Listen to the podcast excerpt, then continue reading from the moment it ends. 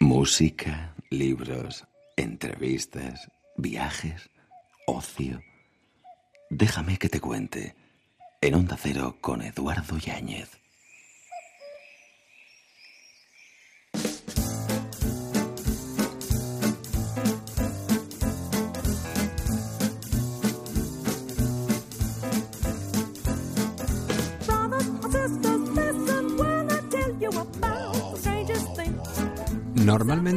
Solo vemos lo que queremos ver, y tanto es así que a veces lo vemos donde no está. Eric Hoffer, escritor y filósofo estadounidense.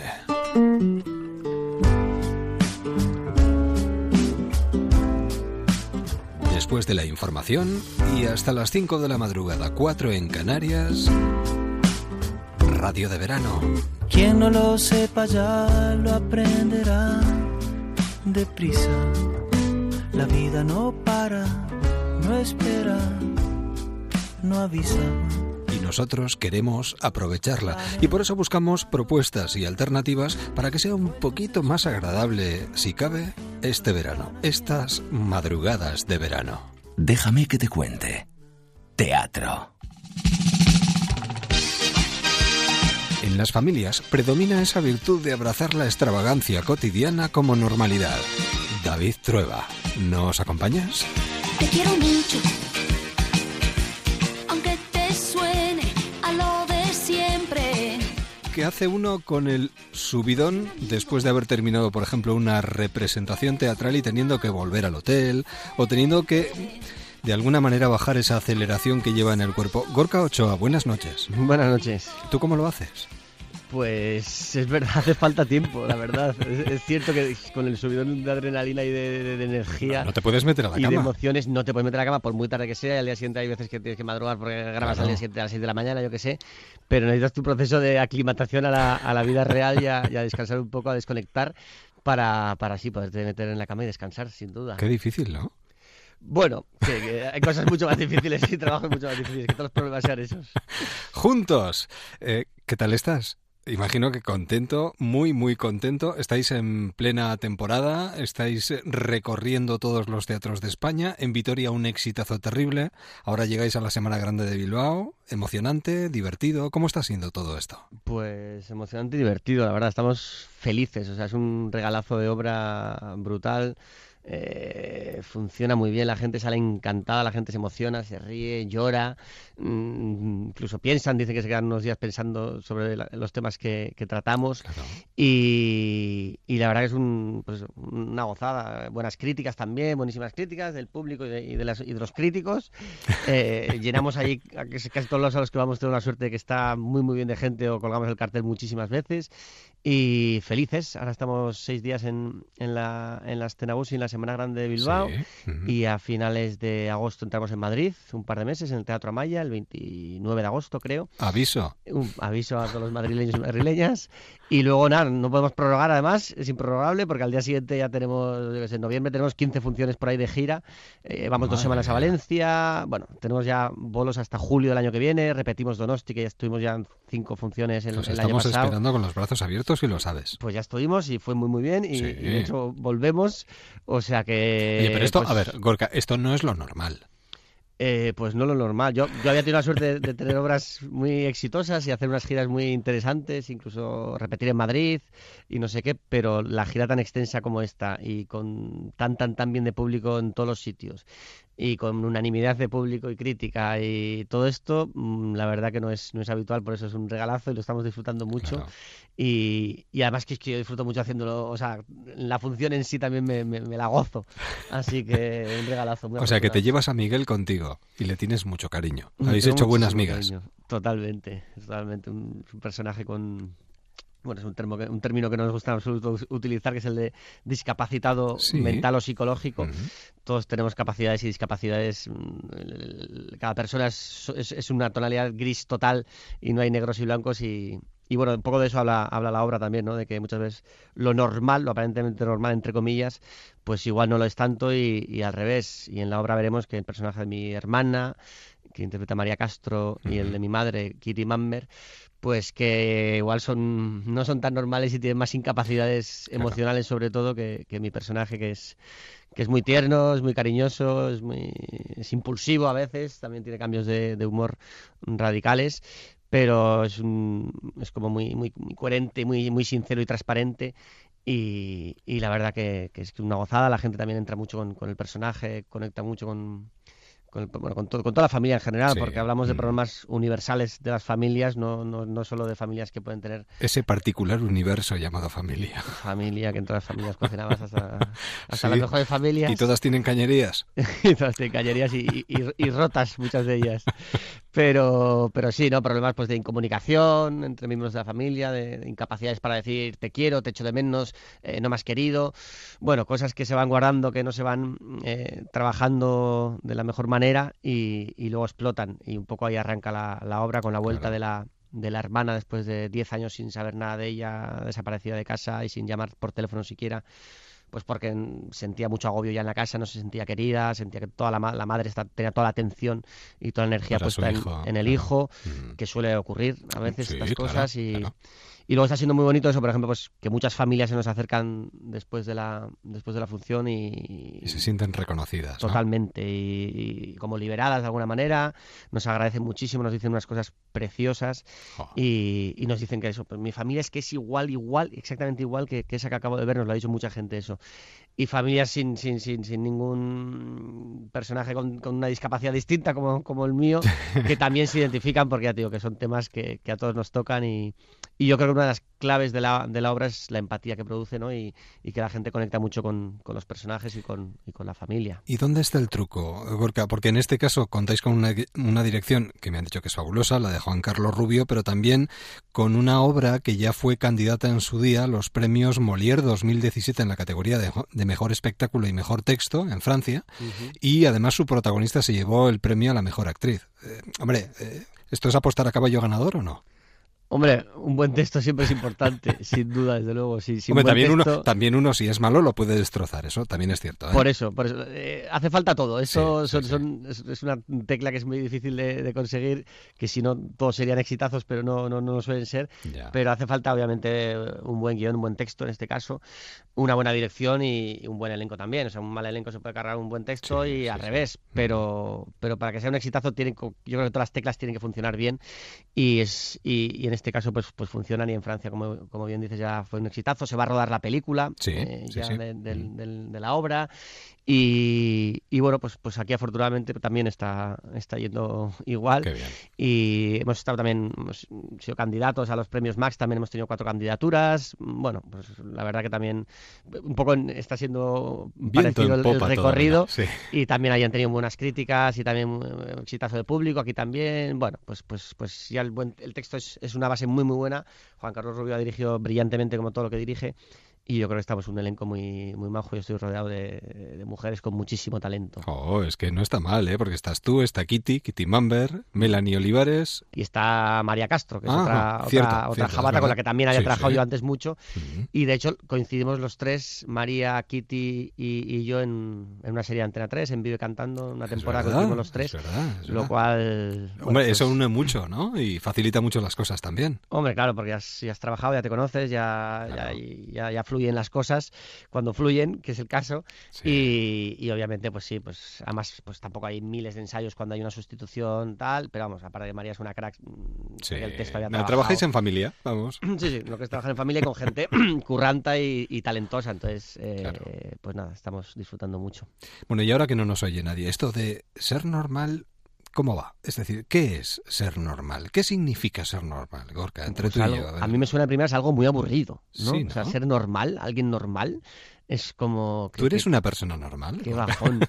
O sea, estadis- luego está el tema estadístico. O sea, la estadística dice lo que es normal y lo que no. Pero Ya. el término normal como de algo que está como bien, de alguna manera, y es correcto, A mí eso me parece muy, muy aburrido. Ojalá Claro. no sea tan, tan normal, tan normal yo.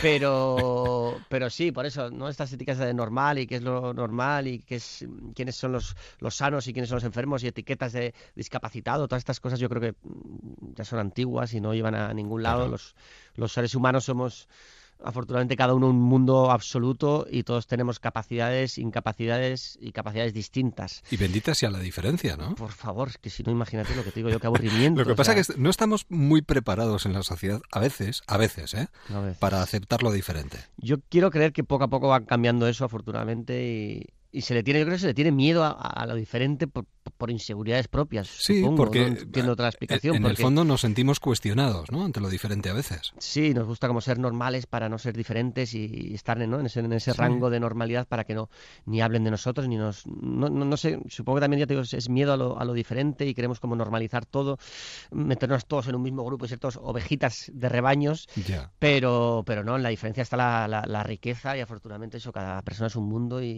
y menos mal, ¿no? Y, y, y- y esa, es- esa es la riqueza, que cada uno te aporta cosas distintas, que no somos todos iguales.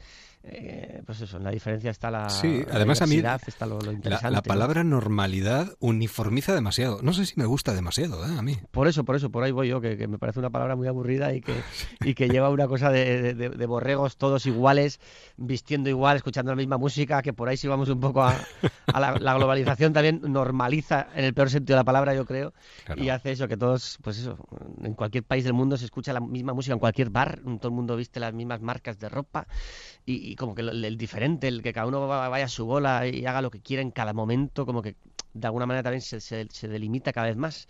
Pero a la vez quiero creer que cada vez se, se ponen menos etiquetas también. Bueno, yo qué sé, estamos en esa lucha como, como sociedad mundial ya, no, no solo la de aquí, sino mundial. Y bueno, a ver hacia, hacia dónde va, pero por favor, sí, que- haya diferentes y diferencias, Sí. por favor. Y, y a la par que hablamos de la normalidad o anormalidad, también me gustaría mencionar y subrayar lo de la comunicación, porque estamos en la era de la comunicación. Y la verdad es que es muy triste ver cómo las familias a la hora de cenar, por ejemplo, miran hacia el móvil y no se comunican entre ellas. Parejas, mm, Parejas, cuadrillas, amigos. en la terraza, cinco amigos y cada uno con su móvil. Dejamos mucho que desear. Y no voy a decir, yo también he estado en situaciones de esas, no voy a ir yo aquí de que estoy Ah, aquí, bueno, eh, vale, vale. obviamente, pero sí que a veces pongo conciencia en ello y digo, esto no puede ser, o sea, Claro. lo que dices tú, en teoría tendría que haber mucha más comunicación y, y lo que nos lleva a esta era digital y de redes sociales es a una comunicación virtual, muchas veces con un con una foto que no es ni tuya, que no sabemos desde el anonimato, y en cambio no nos comunicamos, no hablamos por teléfono ya con la gente, tiramos de WhatsApp pa- pa- Sí, pa- sí. para todo, para cosas importantes, para felicitarnos, para cosas vulgares. Antes quedábamos con la gente, ahora se queda más, cada uno se queda en su casa viendo sus, sus, sus películas y sus series en casa y, y, y whatsappeando o en las redes sociales.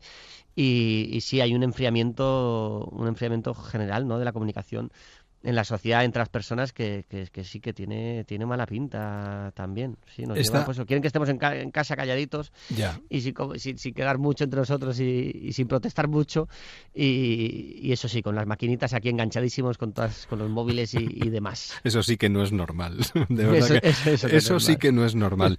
Eh, os vais a mover muchísimo. Yo imagino, hombre, que eh, os tiene que suponer para, vos- para vosotros eh, el hecho de ver cómo la gente disfruta en verano, eh, de vacaciones, acudiendo al teatro, saliendo con esa sensación de haber visto algo tan redondo. Tiene que ser muy gratificante, ¿no? Alegrar a la gente de esta manera. Es un regalazo. En esta obra, por ejemplo, eso, con, con que una familia te venga como nos han venido muchas a decir "Uf, qué gozada ha sido veros, me identifica mucho, me ha servido también ver que, que- no estamos solos, que no es un mundo mío, sino que es, es algo normal. Ya. Familias ya, ya así. merece la pena, ¿no? Y, y ya merece la pena to- todo el proyecto, toda la obra y, y recorrerte a veces, yo qué sé, nos pegamos de una furgoneta con muchas horas, o tren, furgoneta, luego no sé qué, al día siguiente a otro lado, pero es un regalazo, o sea, vas- yo para mí desde luego vas conociendo distintos lugares, distintos teatros, hay una maravilla de teatros brutales y sobre todo eso, llevarte, llevarte eso de, de la gente, que la gente te agradezca de esa manera y que te diga cosas tan bonitas como nos, nos están diciendo. Y, Ahora estáis en el campus, ¿no? Estamos en el Teatro Campos de Bilbao hasta el martes Claro. eh, a ver la obra, a disfrutarla. A las 7 de la tarde estamos. Muy bien, y, una hora y ya te digo, en el Teatro Amaya a partir del, del 29 de agosto hasta finales de octubre. Y luego, bueno, pues. pues, pues Largo recorrido Largo recorrido y ya tendrá oportunidad la gente. Y tú, eh, imagino que ahora mismo eh, juntos y nada más, eh, porque no te da la vida para todo o estás con otras cosas también. Ahora mismo, afortunadamente, no, porque, porque cuando se te juntan varias cosas, que también Claro. es un regalo y no me voy a quejar de ello cuando Sí, ocurre, sí. pero Tele, teatro, cine, y claro. no, casi no disfrutas con ninguna y vas eh, estudiando textos todo el rato y el teatro y, y acabas una función y en coche te vas porque al día siguiente a las 6 de la mañana tienes que grabar. Bueno, Claro. ahora afortunadamente solo con esto, lo cual tengo toda la energía puesta en esto y a la vez en tener algo de vida, que también está bien. Y, En pero bueno, comunicarte en- con tu familia. y, y con mi gente. Y, pero bueno, en breve, noviembre, empiezo un proyecto para Movistar, una, una serie muy interesante, muy potente que no puedo adelantar más. No ya, me ya no bastante me dicho. yo. Sí, sí. Pero vale. que estoy también feliz, es todo un reto y un curro muy interesante.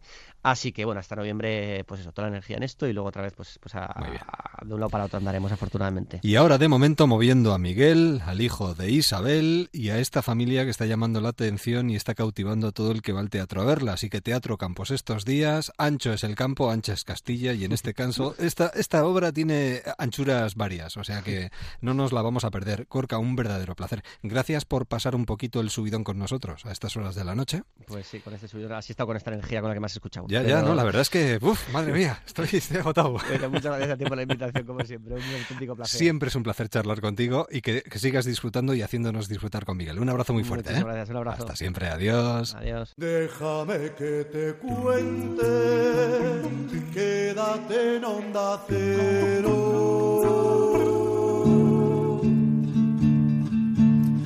Vámonos, vámonos, vámonos yendo, vámonos, vámonos, vámonos yendo. Pues vámonos yendo, vámonos yendo poquito a poco hacia Castilla y León, hasta Ciudad Rodrigo. rendir al sueño. Feria de Teatro de Castilla y León, del 20 al 24 de Del agosto. buen vino que alegra el cerebro, ay del buen vino. Ahí hay buen vino, pero también buen teatro. Su director es Manuel González. Manuel, buenas noches. Hola, muy buenas noches. ¿Todo preparado ya para disfrutar con el teatro y sobre todo con una edición más de la feria? Pues sí, ya lo tenemos todo, todo listo, estamos deseando comenzar y bueno, pues terminando de rematar los últimos espacios escénicos donde se realizan las, las actuaciones, porque aquí solo tenemos un teatro y entonces aprovechamos todo Claro. nuestro marco monumental para, para hacer funciones teatrales. ¿En qué edición estamos ya este año? Pues ya son 22, 22 ediciones las que llevamos a cuestas y, y, bueno, pues la verdad es que satisfechos con la trayectoria que llevamos, pero conscientes de que bueno, es difícil gestionar un proyecto como el nuestro, pues desde la periferia, desde el marco rural, que estamos muy alejados de aquellos lugares donde se toman las decisiones generalmente en este país. ¿Cuántas compañías participan este año en esta vigésimo segunda feria? Este año van a ser 46 las compañías profesionales que van a formar parte de la programación. 17 de ellas van a presentar espectáculos en, en calidad de estrenos y bueno, se van a representar cerca de 60 eh, funciones, se van a hacer cerca de 60 funciones en, distintos espacios de, la localidad. Eh, esta representación que tenemos de, compañías, este número de 46 compañías, podríamos decir que el 60% son eh, compañías del occidente peninsular, de Castilla y León, Extremadura, Portugal Galicia, que son un poco los territorios prioritarios eh, de- de- con los que trabaja la Feria de Teatro, pero bueno, tenemos compañías de eh, 11 comunidades autónomas distintas. ¿Qué, qué sería lo más destacable de la edición de este año para, para Bueno, usted? Este año mm, nos parece que es muy importante, que bueno, pues eh, es un punto de encuentro profesional, tenemos un, un, momento importante para el panorama nacional de, de encuentro en Ciudad Rodrigo dentro de lo que es el marco de las artes escénicas para conocer las últimas producciones que se están realizando. Tenemos un protagonismo eh, muy importante de las compañías de Castilla y León, van a ser 18 los espectáculos de Castilla y León que podrán ver eh, los profesionales de, de toda España y de Portugal. Hay un protagonismo también importante de espectáculos y de compañías de, Portugal que integran el 10% de la programación. Y en cuanto a contenidos, esto al ser una feria, no determinamos un- una temática o un hilo conductor a priori a la hora de confeccionar la programación, sino que según vamos realizando la selección por criterios artísticos y de formatos y de procedencias, pues al final, pues a veces resulta que como este año nos encontramos que si hay unos contenidos eh, fundamentales que unen mucho de los espectáculos y podríamos decir que, que un hilo invisible que tiene que ver con la memoria, con la memoria de lo que somos, la memoria de lo que fuimos, con la memoria histórica, pero también con la memoria eh, familiar y relacional, pues bueno, va a tener un protagonismo especial en, en- media docena de espectáculos y de forma directa y, y hay otra media docena donde, bueno, la memoria sigue estando presente como, como argumento o hilo conductor. No sé si ha sido o está siendo un buen año, pero creo que han recibido más de mil, mil 1037 propuestas, de las cuales 36 han además procedido de Extremadura, que no sé si, finalmente creo que se han elegido cinco espectáculos, pero es una región que está generando espectáculos de mucha calidad y de mucha variedad, ¿no? Sí, la verdad es que este año hemos tenido un crecimiento en cuanto a las propuestas que, que hemos recibido de las compañías que solicitan eh, participar en la feria de teatro.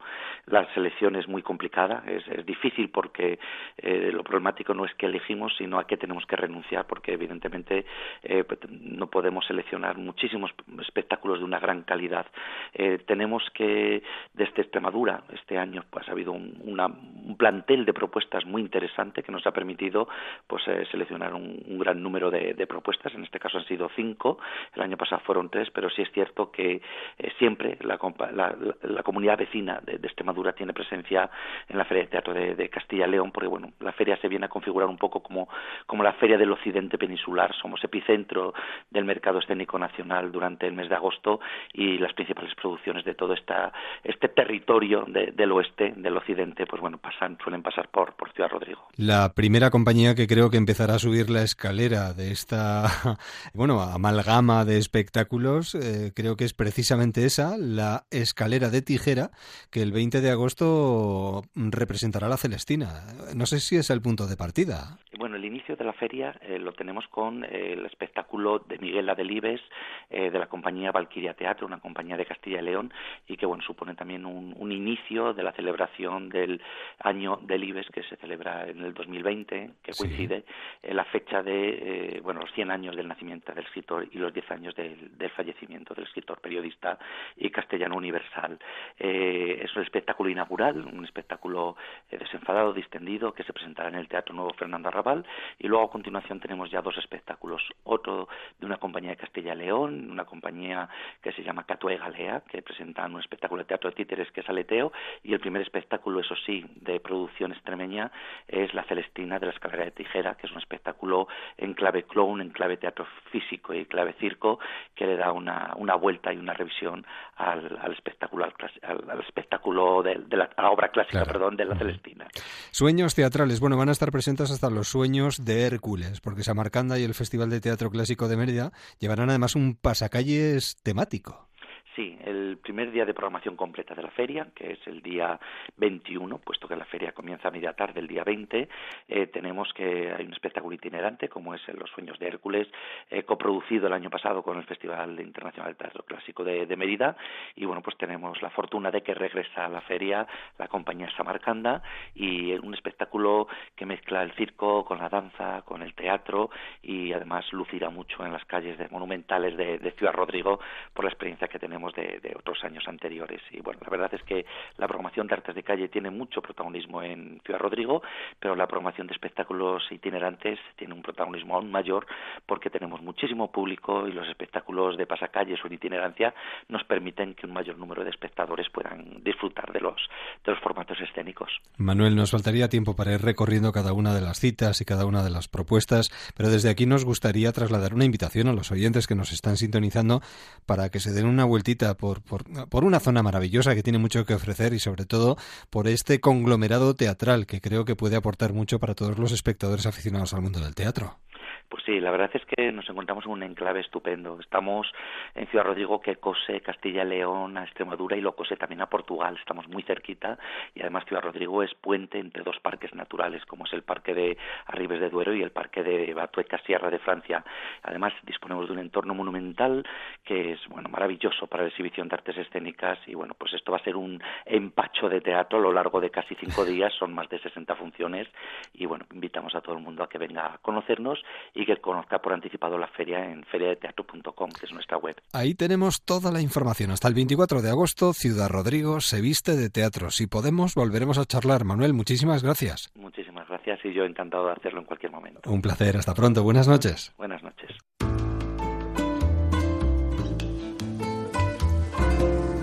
Hola, Chambao. Yo soy la Mari y os mandamos un besito muy fuerte a los oyentes de... Déjame que te cuente.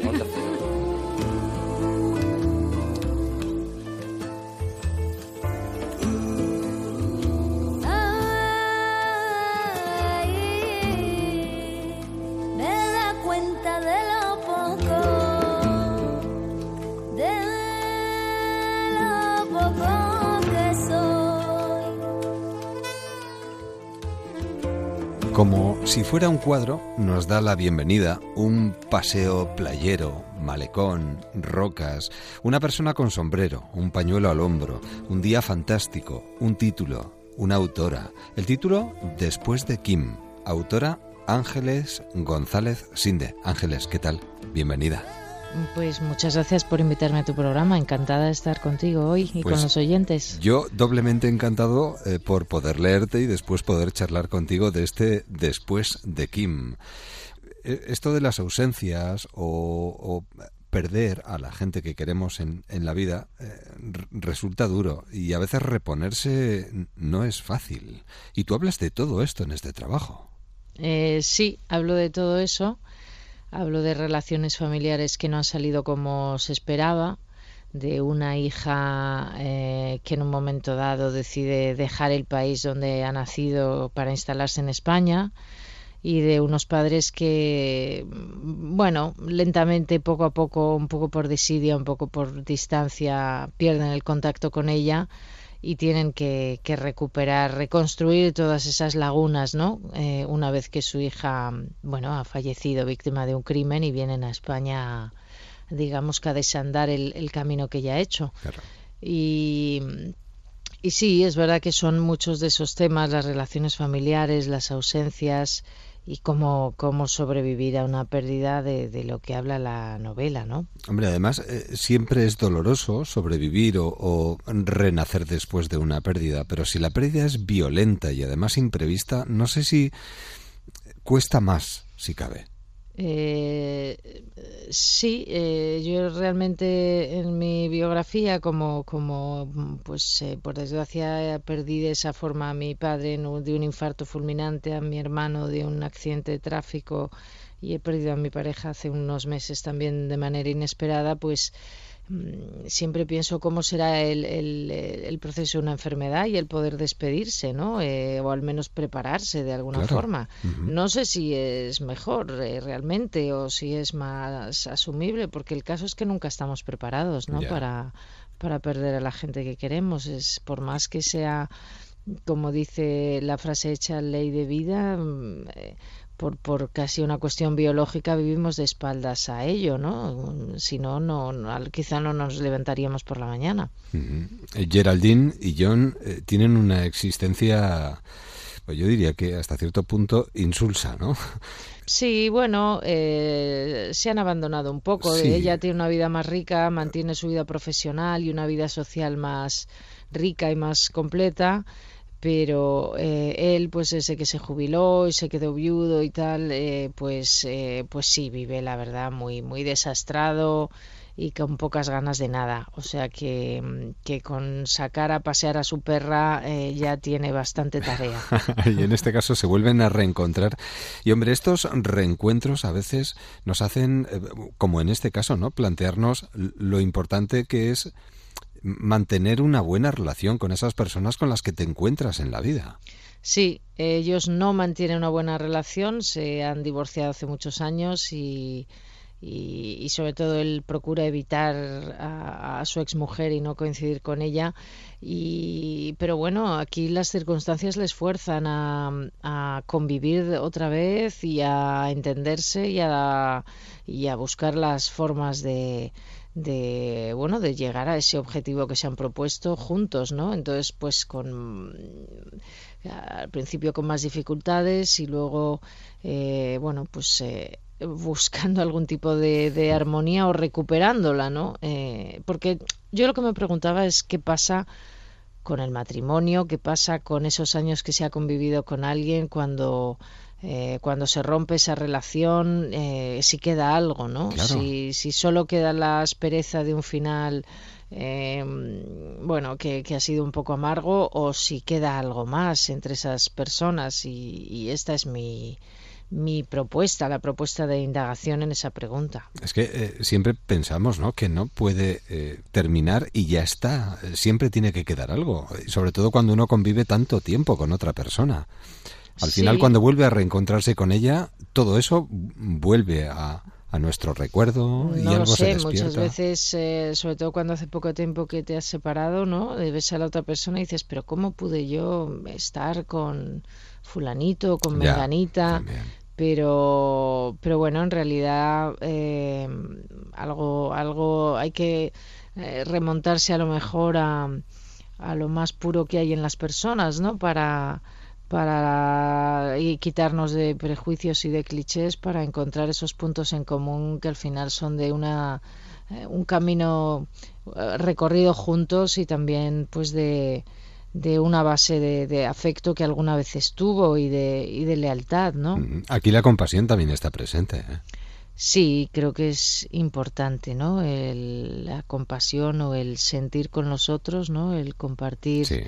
Eh, y el sentir por el otro, ¿no? Eh, creo que es importante porque si no en la vida que, nos queda, ¿no? Es lo único que repara de las pérdidas, yo creo, es el encuentro con otras personas. Además aquí está muy marcada en, en la historia ese discurso interior de, de los propios personajes, ¿no? Te metes, eh, es, de- es decir, vivimos lo que pasa afuera, pero vivimos especialmente lo que pasa dentro de cada uno de ellos. Sí, exacto. Digamos que toda la parte de investigación más policial eh, la vivimos desde el interior de los dos personajes. Sí, Vamos saltando de uno a otro y también vamos saltando en el tiempo, porque me parecía importante completar esa visión de, de quiénes son eh, estos señores, John y Geraldine, eh, sabiendo qué pasó antes de Kim, o sea, antes de que tuvieran a la niña, cuando se conocen, cuando se casan, cuando la niña es pequeña.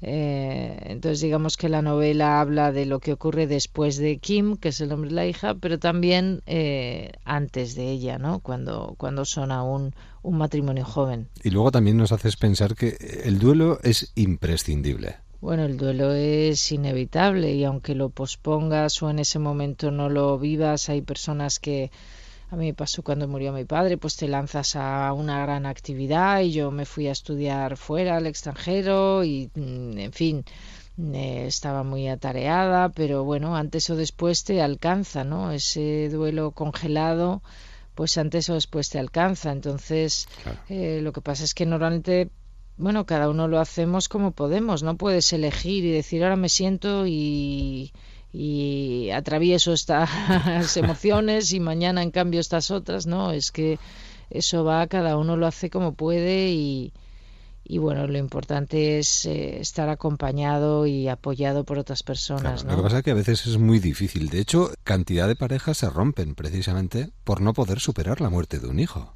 Sí, eso tengo entendido que es bastante común que haya una separación, porque imagino que es difícil ver a la otra persona, ¿no? Para ti siempre es un recordatorio lo que has perdido, pero y luego bueno, aparte, ¿eh? las culpabilidades también. claro, Hay una tendencia a culpabilizarse por lo que Sí. se debió de hacer y no se hizo. Sí, eso es una parte terrible, una parte terrible y, y según sí, según dicen, pues uno cuando lo vive piensa que es el único que, que está pasando por esa sensación y que precisamente, eh, pues sí, que es eh, culpable o responsable o que podía haber hecho más, ¿no? Siempre piensas que podías haber hecho más. Quizás también es esa fantasía de, de control, de que podemos saber todo en la vida y resolver todo en la vida y eh, al mismo tiempo nos castigamos con la culpa, pero nos da una sensación de si pudiera, hacemos un ejercicio, ¿no? De, ay, si pudiera ir atrás en el tiempo, cambiaría esto, cambiaría lo otro. En este Es caso, doloroso. sí, sí que es doloroso. En este caso, eh, nos podríamos encontrar y no esperando demasiado tiempo después de Kim en la gran pantalla. No sé si está escrita pensando en esa posibilidad. No, no está escrita ¿No? pensando en esa posibilidad, mm, pero, pero claro, a mí, como a todos los autores, pues me encantaría que se hiciera Es que es muy Ma- cinematográfica. Más que película, yo pienso que por lo, lo, lo larga que, eh, que es la historia, pues una miniserie, ¿no? A lo mejor, que pudiéramos verlos de jóvenes, verlos eh, de adultos, verlos de mayores, en fin, eh, claro, eso a todos, todos los autores, yo creo, sobre todo porque también te, te puede llevar a muchos nuevos lectores que no, que no han llegado antes a la novela. Claro. Aquí vivimos las consecuencias de un terrible suceso, además con tintes de violencia machista. Que eh, bueno obliga a los protagonistas a viajar del Reino Unido a la localidad a una localidad turística alicantina no ella la víctima elige bueno vivir su vida completamente al margen de sus padres en esta en esta localidad no aquí eh, nos vamos a meter en la investigación.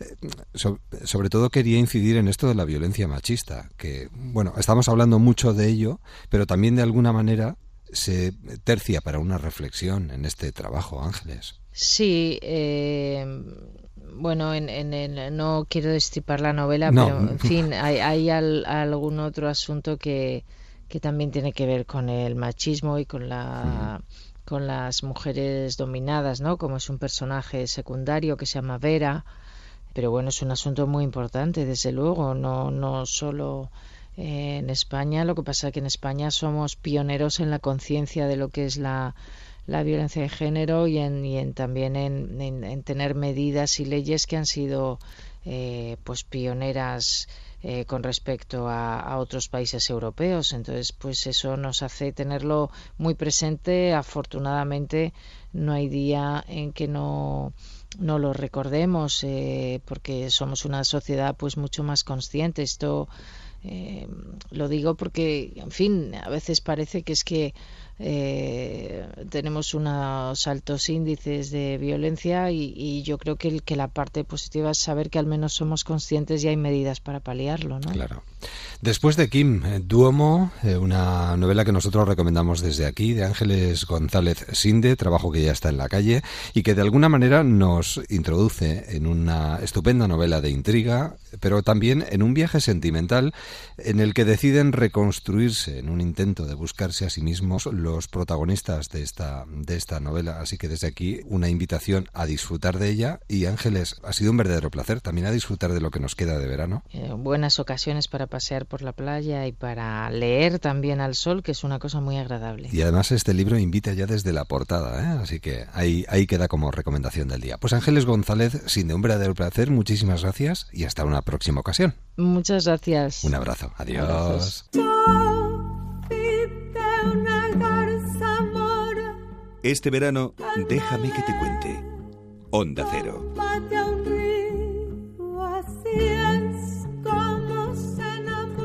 No queremos dejar de movernos durante este verano y durante estas noches de Déjame que te cuente aquí en cadena para todas las emisoras de Onda Cero y además por diferentes espacios, diferentes alternativas, diferentes sugerencias.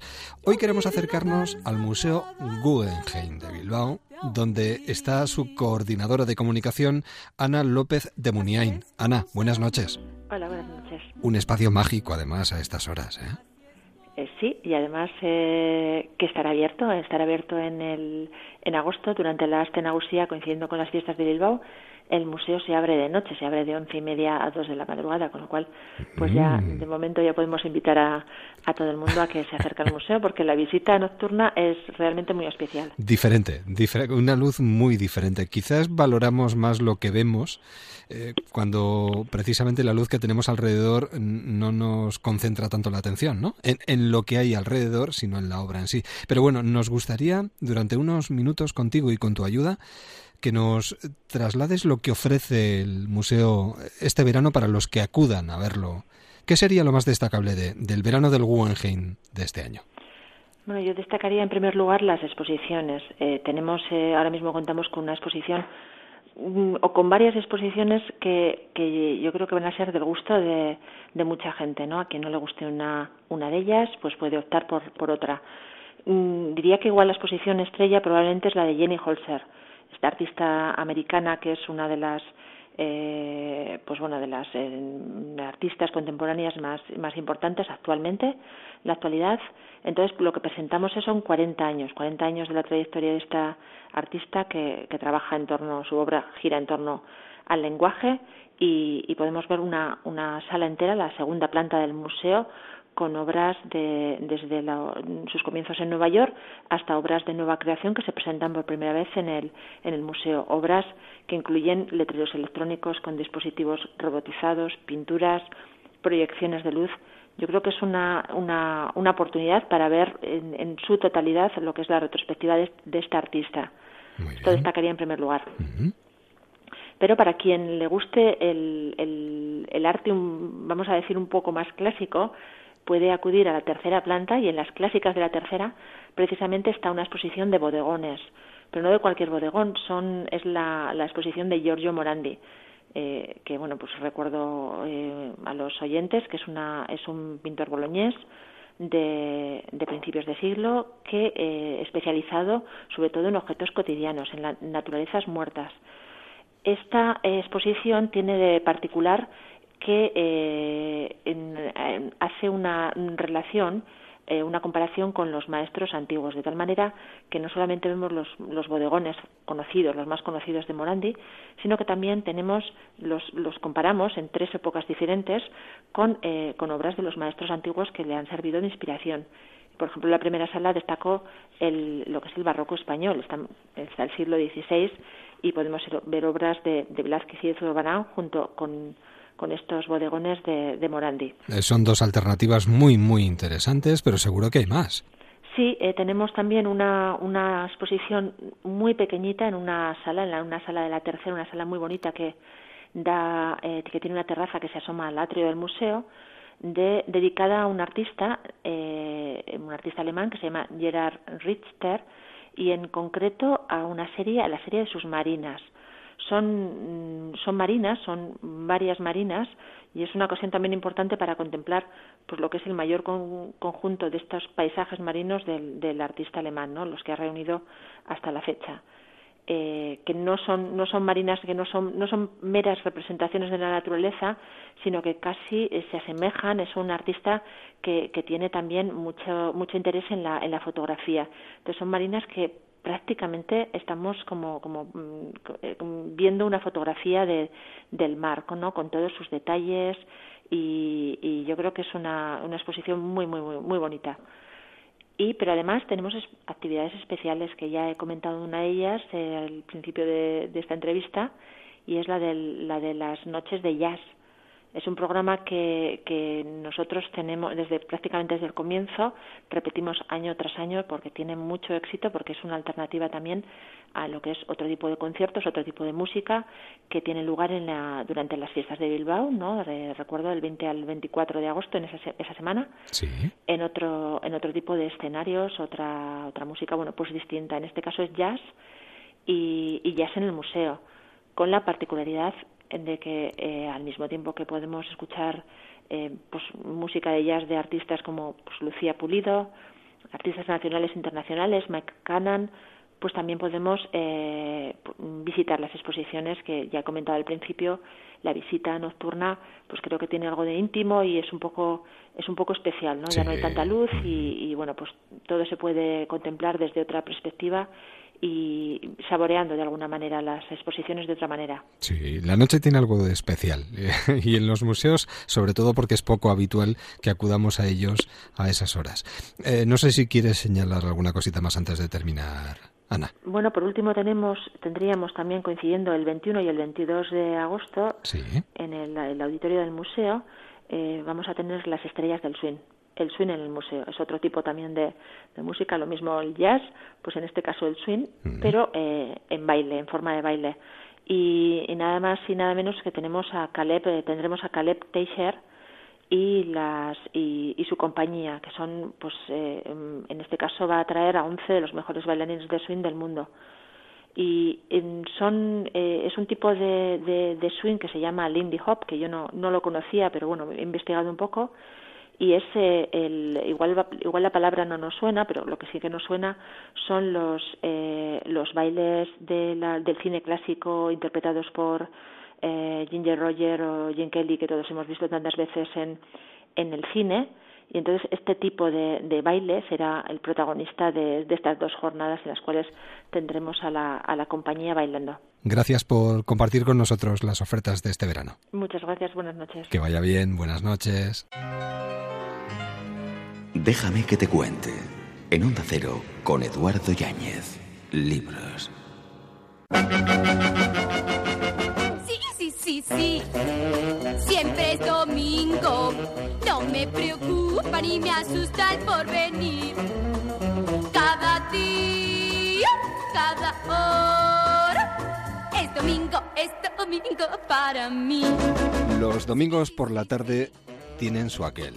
Yo creo que quien más, quien menos prefiere cualquier otra tarde de cualquier otro día de la semana que el domingo. No sé si a nuestro invitado le pasa lo mismo. Javier Cid, ¿qué tal? ¿Cómo estás? Hola, ¿qué tal? ¿Te gustan los domingos por la tarde? No los puedo soportar. ¿Verdad? No, no los soporto. Eso de que no suene el teléfono, nadie se acuerde de ti.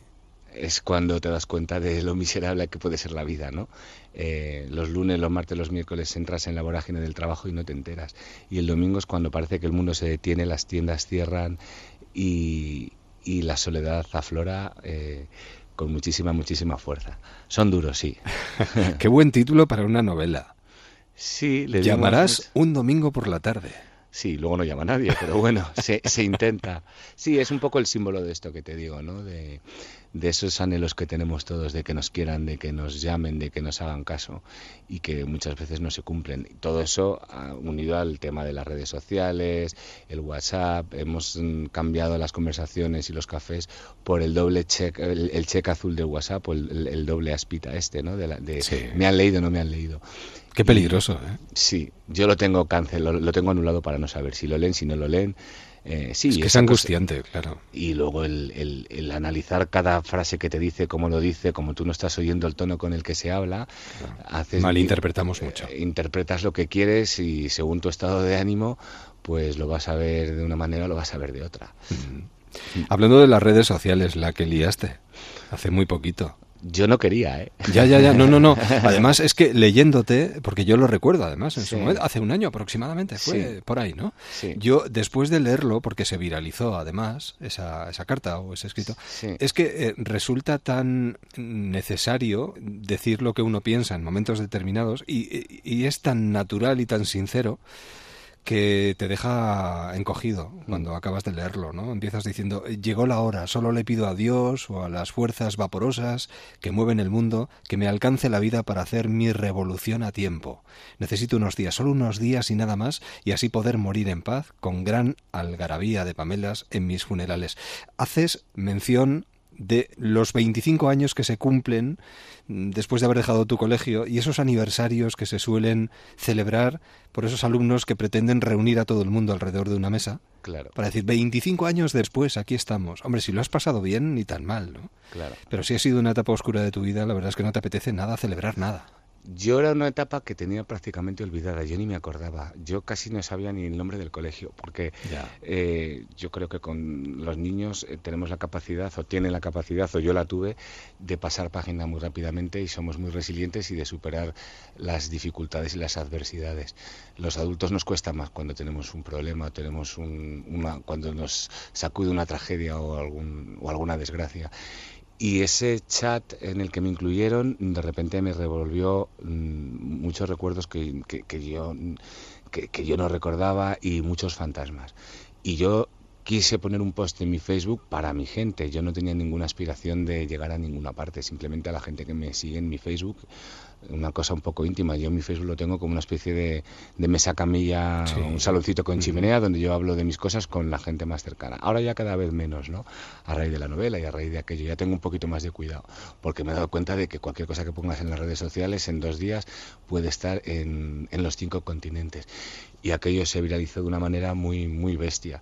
Y encima estamos todos muy sensibilizados con el tema del bullying últimamente. Bueno, debiéramos estarlo siempre, ¿no? Pero sí, y, y, es bueno que estemos sensibilizados porque ahora mismo lo que me pasó a mí hoy yo creo que no pasaría o no o le puede estar pasando a, sí pero no llegaría tan lejos yo recuerdo cuando a mí me pasaba aquello ningún profesor hizo nada no estaban preparados no había la sensibilidad que hay ahora con ese asunto y nadie hizo nada y los profesores son perfectamente conscientes de lo que está pasando. En un aula con 20 alumnos, 6, 7, 8 horas al día, ven perfectamente lo que hay, ven cuando se está rinconando a alguien por cualquier cuestión y en mi caso no hicieron nada. Yo quiero pensar que hoy, eh, yo no soy pedagogo ni estoy en el sector de la educación, pero yo quiero pensar que hoy hay muchísimas más herramientas para intervenir y para actuar en esos casos, ¿no? Bueno, tú nos invitas a viajar en este, en este libro que queremos recomendar hoy. Eh, bueno, yo, yo, diría que es un viaje al interior, porque Llamarás un domingo por la tarde comienza eh, con una pérdida, hmm. con una caída, porque uno cuando sufre un desamor fulminante, por lo general lo que hace es eh, caer hacia lo más profundo, ¿no? Y, normalmente suele caer en los vicios más insoportables. La soledad, la tristeza, y encima un domingo por la tarde ya puede ser terrible, ¿no? Pues ese descenso es el que tú narras en este, en este trabajo y además lo haces de una forma muy directa, de una forma muy sencilla. Te tocan las tripas. Sí, yo una de las cosas que he querido hacer es trasladar mi experiencia poniéndole literatura y poniéndole ficción, por supuesto, pero en esencia eh, yo he contado algo que a mí me ha pasado y que nos ha pasado a todos, una ruptura sentimental después de cinco años. Claro, yo de repente mm, me veo ahí a punto de cumplir 40 años, en una casa que me viene grande por todos los lados. Eh, yo todavía sigo durmiendo en mi lado de la cama. Eh, no sé, como si se lo estuviera guardando alguien. Eh, un sofá de siete plazas que digo, ¿y ahora qué hago yo con este sofá? Y las paredes de la casa tan altas y tan grandes y todo se te cae encima, ¿no? Las baldas de la nevera, que no las llenas. Eh, y de repente, ¿qué haces? Pues es una especie de huida hacia adelante, me, pongo a viajar, me pongo en el gimnasio, me pongo en forma, porque todos sabemos además que cuando estamos en pareja nos abandonamos un poco, porque como ya te quieren y te quieren así, pues igual que estés un poco más gordito. Y empiezo a sacar en todos esos vicios de los que yo me quiero reír y de los que yo quiero hablar con mucha, también con mucha ternura y con, y con humor. Eh, y romper muchos de los clichés del chico gay que vive en la gran ciudad, que vive en Chueca, en un apartamento hipster, eh, con su trabajo de periodista, que va al gimnasio, que se cuida, que come lechuga. Yo quiero reírme de, todo eso, porque al final lo que me pasa a mí es lo que te pasa a ti, lo que le pasa a mi madre, lo que le pasa a cualquiera, que necesitamos que nos quieran y nos den un poquito de cariño. Javier, pero ¿por qué a veces nos regodeamos en el dolor? ¿Por qué nos cuesta tanto a veces elegir ser felices? Pues no lo sé, yo me he dado cuenta de que yo he buscado la felicidad en el lugar equivocado siempre. Y yo siempre he buscado la felicidad en las cosas más aparatosas, en los fuegos artificiales, en los viajes lejísimos, en los amores de una noche que te vuelven loco, en todo lo que a mí me remueve y me pone la adrenalina a mil por hora. Y al final eso no te hace feliz, eso te hace estar en un estado de excitación constante que desgasta y que quema y que quita muchos años de vida. Y con los años me debo de estar haciendo mayor, me doy cuenta de que la felicidad a veces es que no pase nada.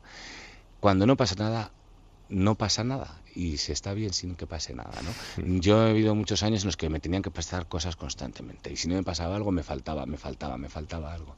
Y ahora la felicidad es un café, una cervecita, dormir hasta tarde, eh, ver una película de Netflix con la mantita, incluso solo, no pasa nada. Mm, un buen libro. Como llamarás un domingo por la tarde, por ejemplo. Un galardón, como el premio Lanturin de comunicación por tu defensa de los valores LGTB. Esto te enorgullece, te hace sentirte, no sé, responsable, observado. Pues me enorgullece y me, y me hace mucha ilusión porque además ha sido sobre todo, no por mi trabajo como periodista, que supongo que también, yo tuve un blog ahí hace ya muchos años, hace 10 años, eh, cuando casi nadie tenía blogs, en un medio generalista y no era fácil, porque bueno, a mí me han dado muchos palos eh, por aquel blog. Eh, pero sobre todo por la labor en las redes sociales. Me parece bonito que se puede hacer activismo y se puede remover conciencias desde un despacho, haciendo un disco, haciendo una película o escribiendo una novela, pero yo muchas veces en un Twitter, en un tweet de 140 caracteres o en un estado de Facebook, he llegado a más gente que con un artículo en un periódico. Y, que a través de las redes sociales eh, pueda llegar a tanta gente y me hayan reconocido con ese galardón, para mí es un, es un orgullo. Yo no quiero ser espejo de nada, yo simplemente cuento mis experiencias. Que al final muchas veces eso es lo que funciona, porque yo estoy contando una cosa que me pasa a mí, con lo cual la gente empatiza y se identifica y eso es lo que al final llega. ¿no? Mucho más que a lo mejor que las leyes, que los despachos, que los grandes titulares de los periódicos, que nos pillan muchas veces mucho más lejos. Pues en este caso, por eso nos sentimos tan identificados, porque todos nos preocupamos por las mismas cosas en el fondo. Estamos en un momento de nuestra vida, porque somos una generación además que se resiste a afrontar el paso del tiempo, en la que eh, si nos conformamos con las pequeñas cosas, nuestra vida cambia y, mejora cuantitativamente, la verdad. Javier, feliz verano y a seguir escribiendo como lo haces. Muchísimas gracias. Cuídate mucho, disfruta del día y por la sombra, ¿eh? Eso es, gracias, adiós. Hasta luego. Así llegamos en una edición más de Déjame que te cuente a las 5 de la madrugada 4 en Canarias. A punto de comenzar un nuevo día, llega el transistor, la radio continúa y nosotros volveremos mañana. Feliz jornada. El horizonte se perfila oscuro, sin opción. Los cuerpos que antes fueron uno rompen Dejaron paso a la indiferencia y decepción. Ya sé que era parte de un acuerdo efímero. Quiero ver el rojo del amanecer. Un nuevo día brillará. Se llevará la soledad. Quiero ser rojo del amanecer. El sol de nuevo brillará. Se llevará la soledad que en mí se quiere instalar. Acuden a mi mente imágenes de ti, de mí. Son tan intensas y reales que me hacen sufrir. No sé cómo consigo soportar la situación de un juego con final previsto entre tú y yo. Quiero ver el rojo del amanecer. Un nuevo día brillará. Se llevará la soledad. Quiero ser rojo del amanecer. El sol de nuevo brillará. Se llevará la soledad. Quiero ver el rojo del amanecer.